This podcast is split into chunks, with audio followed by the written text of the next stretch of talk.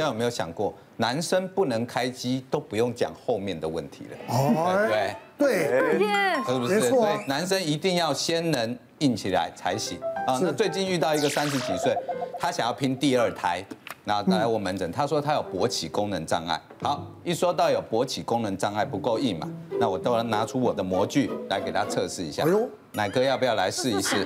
一二三四，一二三四级，大概您您感受一下，您感受一下，一二三四级哈，捏捏看，捏捏看，不会爆炸，不会爆炸。哦，哎，对对对，就是让他自我测试，让他告诉我一下哈。是哪一个？当然没有要乃哥告诉我，对对，秘密在你心里，我相信是四啦，我相信。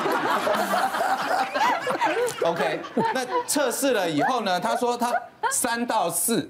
它的硬度大概在三到四之间，那基本上硬度只要到达三，我们就可以成功的放到阴道，也就是可以开始性行为了。是。那但是他的问题就是说，那他就是觉得不满意啊。那我有验了精虫品质，精虫也没问题，因为他二胎一直生不出来嘛，精虫也没问题。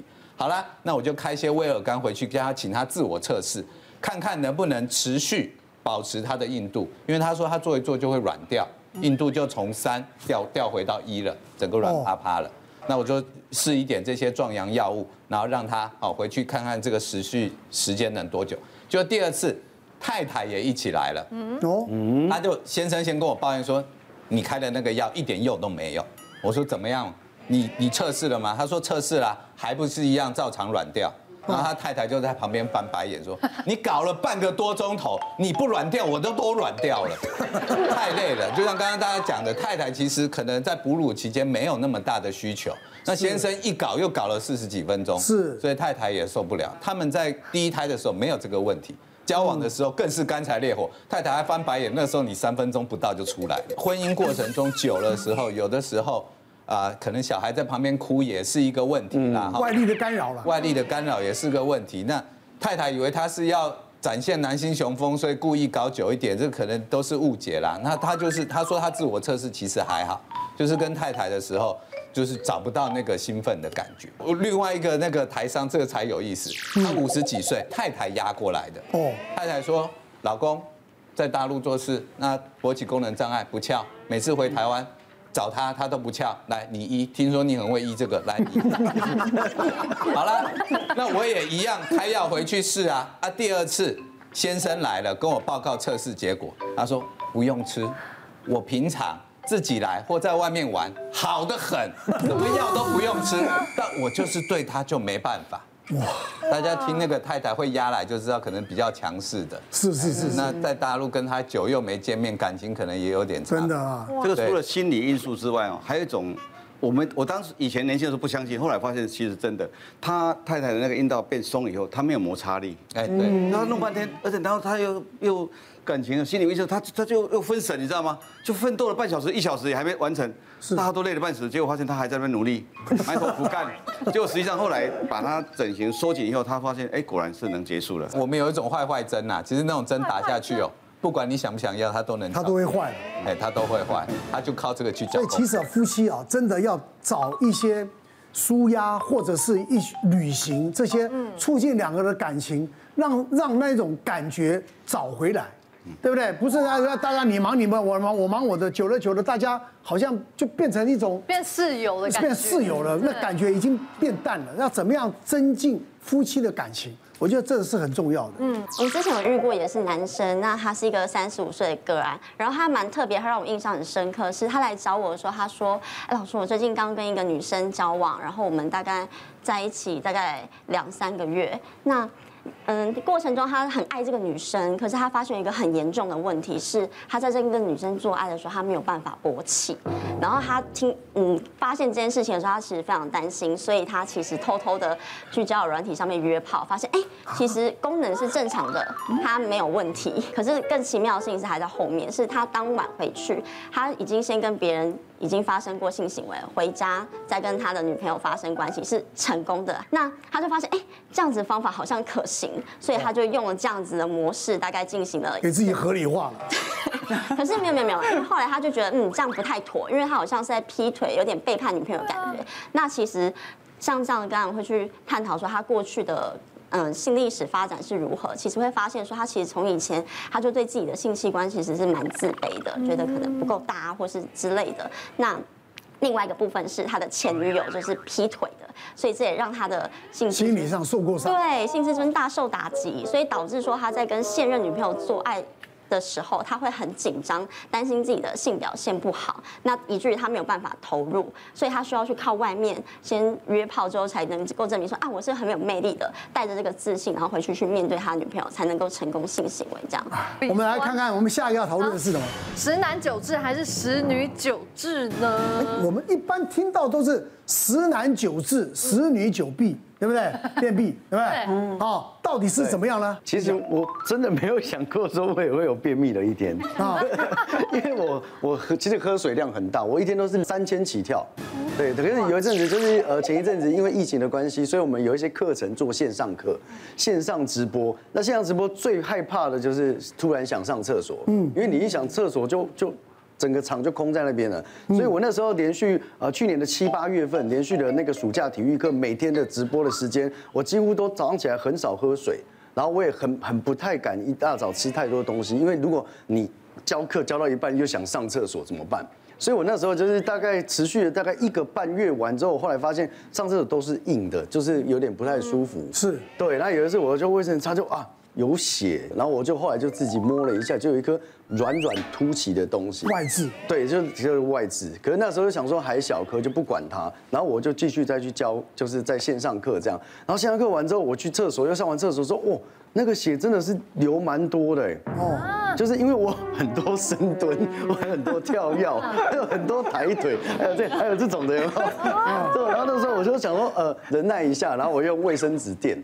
然后一垫垫完之后就哇，真的很像女生那个 MC 来这样。然后我后来下一场直播又要到了，我想要怎么办？那因为血又没有办法完全止住，我就就怎么办？我现在我就开始看看看到一个男生，我就说你你你可不可以帮我买买卫生垫？不是，帮我跟你女朋友借护垫。哦。对。然后说哦，Terry 哥你要护垫哦，谁要用的？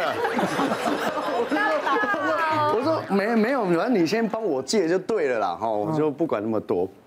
后来他就真的帮我借了一个护垫，我就真的垫着护垫去上课。他还开玩笑说：“你是那个来哈？” 我说没有，就有点痔疮，我就马上去看一些就就是痔疮的专科这样。后来好险没有到很严重，要到手术或什么，就是擦个药啊，然后吃一些口服药，只是说那时候就是水分一定要变多。然后他叫我说：“对，刚刚郑医师讲的还不能憋尿。”嗯，我说我我也不知道说憋尿跟便秘既然也是有关系的。对，这样子啊，对，所以我后来就是就就不管了啦。就是如果说真的想上洗手间，然后我们可能就是进一些图板啊，干嘛的，就镜头带进去拍。对对对，蹲到一半。上厕所，我真的在上厕所。统计上发现说，产后哈，产后已经有六成的人有痔疮了。是哦。那有一个统计，另外一个统计是说，女生的痔疮有七成跟生产怀孕有关系，对。然后讲这个，讲到这个哈，我就突然想一个案例。我一个一个病人非常有趣，他他四十几岁，他来跟我说，医生，我可能呃有异常出血。我心里想，那很常见啊，我们门诊一大堆都有异常出血嘛。我说那什么状况？他说哦，我上厕所好几次发现我卫生纸擦起来就是有血。有血。我说好，那我检查一下，一看我说没有啊，很干净啊。嗯。他说是吗？我说很干净啊，子宫颈正常，阴道正常都没有血。嗯。那什么时候有血？不，我。我刚擦嘴还是有啊，哈，刚才上厕所还是有啊，那么那么快就没有了？嗯，我说嗯，等一下，你小便会痛吗？他说不会痛。我看是尿验一下了，尿回来尿没有血。我说你去看直肠外科。他说干嘛看直肠外科？我说我们这里有三个出口啊，哈。